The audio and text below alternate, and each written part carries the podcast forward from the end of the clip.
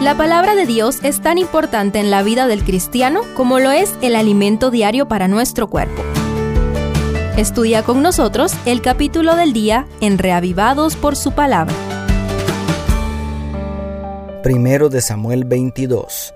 El capítulo anterior nos dejó con la grotesca escena de David con la barba llena de saliva haciéndose loco delante del rey filisteo de Gat.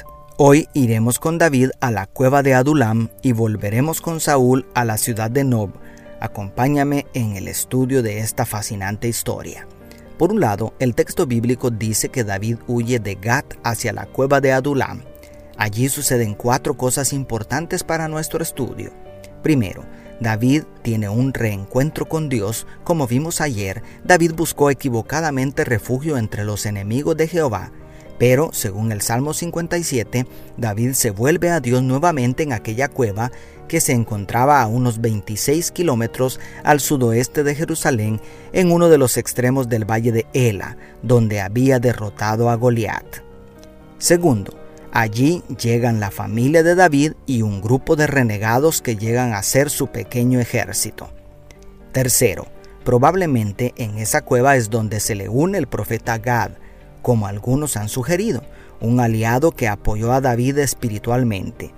Y cuarto, de ahí sale hacia el territorio de Moab para solicitar asilo para sus padres entre sus parientes, pues no olvidemos que David tenía sangre moabita por medio de Ruth, en aquella oscura caverna, David experimentó un verdadero reavivamiento espiritual. ¿Has llegado tú a tu cueva de Adulam? Muchos necesitamos tocar fondo como David para volvernos a Dios de todo corazón y someternos a su soberanía. Estando en Mizpa de Moab, Dios envía un mensaje a David por medio del profeta Gad, un tanto inusitado.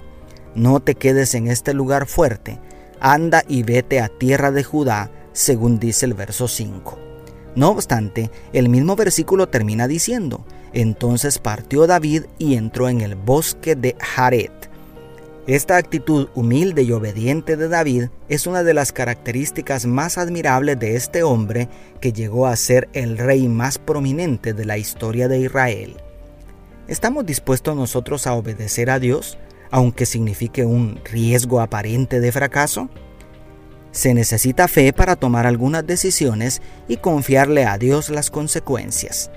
Por otro lado, a partir del versículo 6, el texto bíblico habla también del proceder de Saúl. El odio enseguecedor de Saúl lo llevó a asesinar brutalmente al sumo sacerdote, a toda su familia, a muchos sacerdotes que servían delante del arca y a muchas familias inocentes de la ciudad de Nob. ¿Por qué? porque no quiso escuchar a Ahimelech y solo quiso escuchar a Doeg, quien no era israelita y al parecer estaba dispuesto a venderle el alma al diablo por congraciarse con el rey. De paso, ante la negativa de los hombres de Saúl para levantar su mano contra los sacerdotes ungidos, fue Doeg quien ejecutó la masacre ordenada por el rey Saúl. ¿Hasta dónde puede llevarnos la ceguera de la envidia y el odio? Todos podemos caer en el error de escuchar y ver solo lo que queremos, solo a los que están dispuestos a adularnos, y eso puede arrastrarnos hacia pecados que terminarán en un absoluto desastre como Saúl.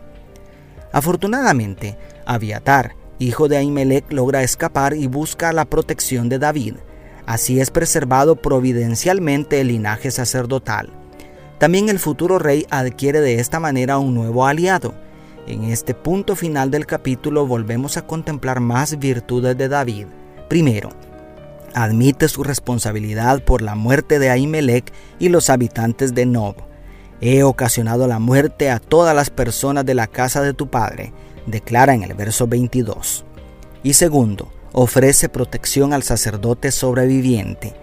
Quédate conmigo, no temas, quien busque mi vida buscará también la tuya pero conmigo estarás a salvo, según el verso 23. Muchas veces, antes de tomar decisiones acertadas, necesitamos hacer un inventario de las decisiones equivocadas. Reconozcamos nuestros errores y avancemos hacia nuevas y mejores decisiones.